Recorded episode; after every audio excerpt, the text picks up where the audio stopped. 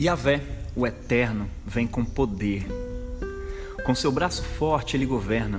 A tua paga está guardada com ele, e diante dele segue o teu galardão.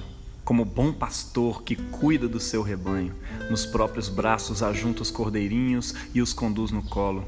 Guia com todo cuidado as ovelhas que amamentam as suas crias. Palavra do Senhor, demos graças a Deus. Meu irmão, minha irmã, bom dia, boa tarde, boa noite. Hoje é terça-feira da segunda semana do Advento e a palavra de Deus continua falando com a gente sobre aquele dia, o dia da recompensa do nosso Deus. Como eu disse em alguns devocionais aí para trás, essa expressão naquele dia é como se fosse uma palavra-chave do tempo do Advento.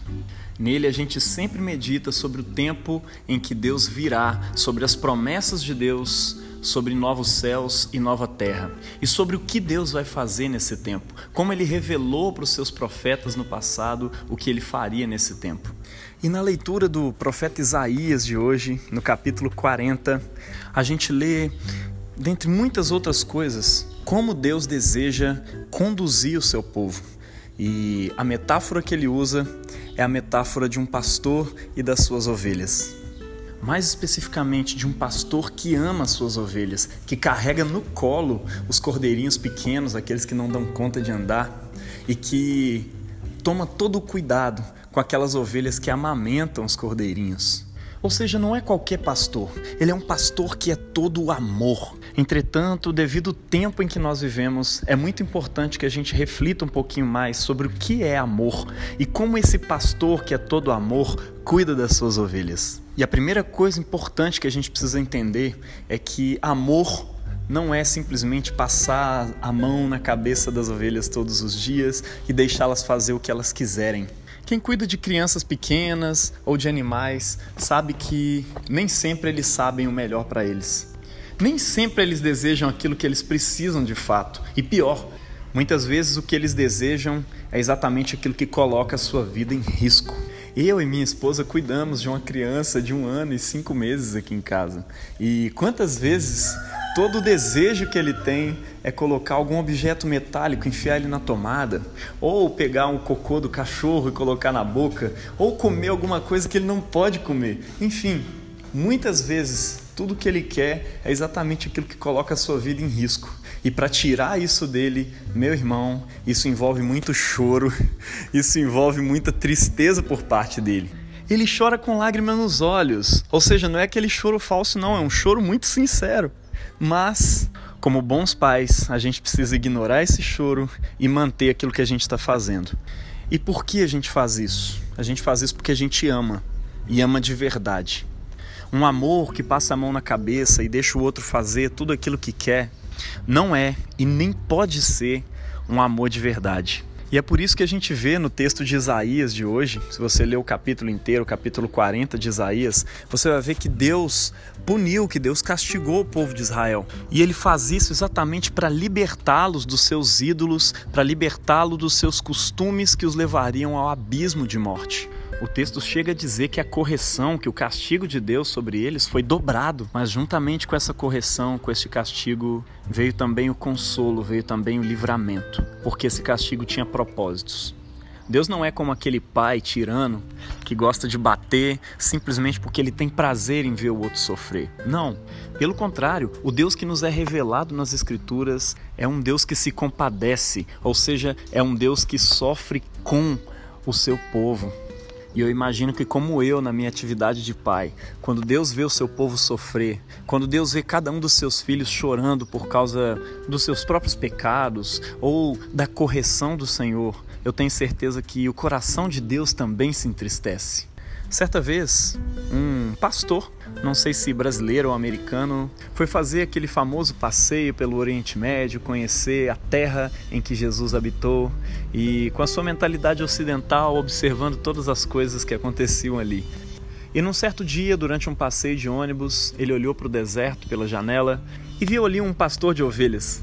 Uma coisa bastante incomum para nós do mundo ocidental, na é verdade, e todo mundo fala sobre isso, a gente lê isso na Bíblia, a gente vê essa figura o tempo inteiro, né? O Salmo 23 é o salmo mais recitado do mundo. Mas a verdade é que a maioria das pessoas que recita esse salmo pouco sabe sobre a realidade a qual Davi usa para dizer, para se referenciar a Yahvé como seu pastor e a realidade a qual Jesus se refere para dizer que ele é o bom pastor. Mas o que é um bom pastor? É um pastor que só dá carinho? Um pastor que só leva suas ovelhas para passear e que nunca faz nada que afeta as suas ovelhas, nada que faça elas sofrer? Não, muito pelo contrário. E quando aquele pessoal sai de dentro do ônibus para ficar observando o pastor apacentando as suas ovelhas, de repente eles observam uma cena assustadora. Aquele pastor pega a perna de uma das suas ovelhinhas e quebra ela. Assim, propositalmente. E muito chocados com aquela cena, eles viram o guia turístico e falam: O que, que ele está fazendo? Ele vai matar aquela ovelha? E o guia turístico vai lá conversar com aquele pastor de ovelhas e pergunta para eles o que, que ele está fazendo exatamente. E ele explica: Olha, essa ovelha tem dado muito trabalho. Ela vive fugindo do rebanho, já se expôs a muitos perigos.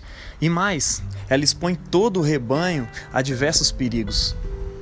De modo que essa foi a única alternativa que eu encontrei para mantê-la junto com seu rebanho. E agora ela vai me dar mais trabalho, porque eu vou ter que carregá-la no colo durante um bom tempo.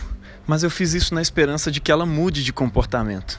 Eu não estou feliz de fazer isso, mas eu sei que isso é necessário para que ela mesma não morra. E eu estou cuidando dela fazendo isso.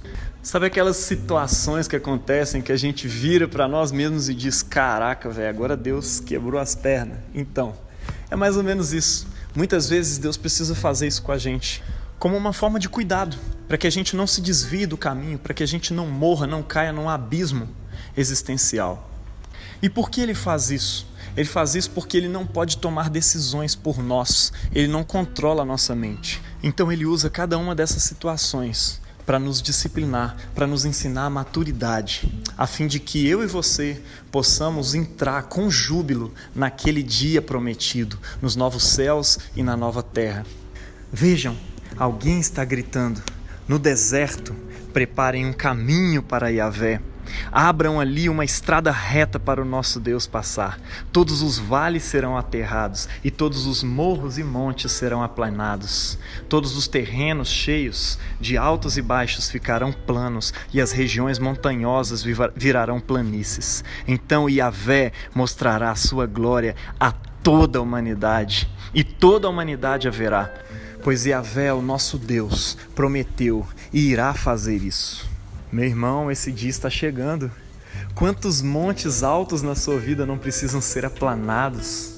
Quantos caminhos tortuosos não precisam ser retificados? O Senhor vai fazer isso com você, porque Ele te ama e porque Ele quer caminhar com você naquele dia.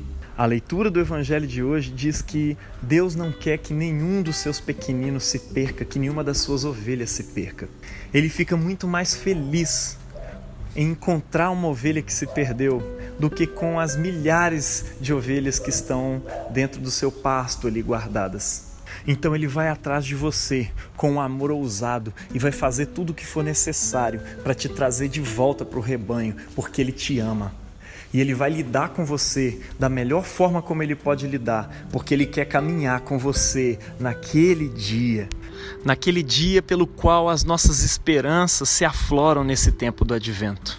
Eu não sei por quais provações você tem passado ultimamente, mas de uma coisa eu sei: Deus te ama e Ele está usando cada uma dessas provações para te conduzir em paz pelas ruas de ouro da Nova Jerusalém. Deus abençoe você, em nome do Pai, e do Filho e do Espírito Santo. Amém.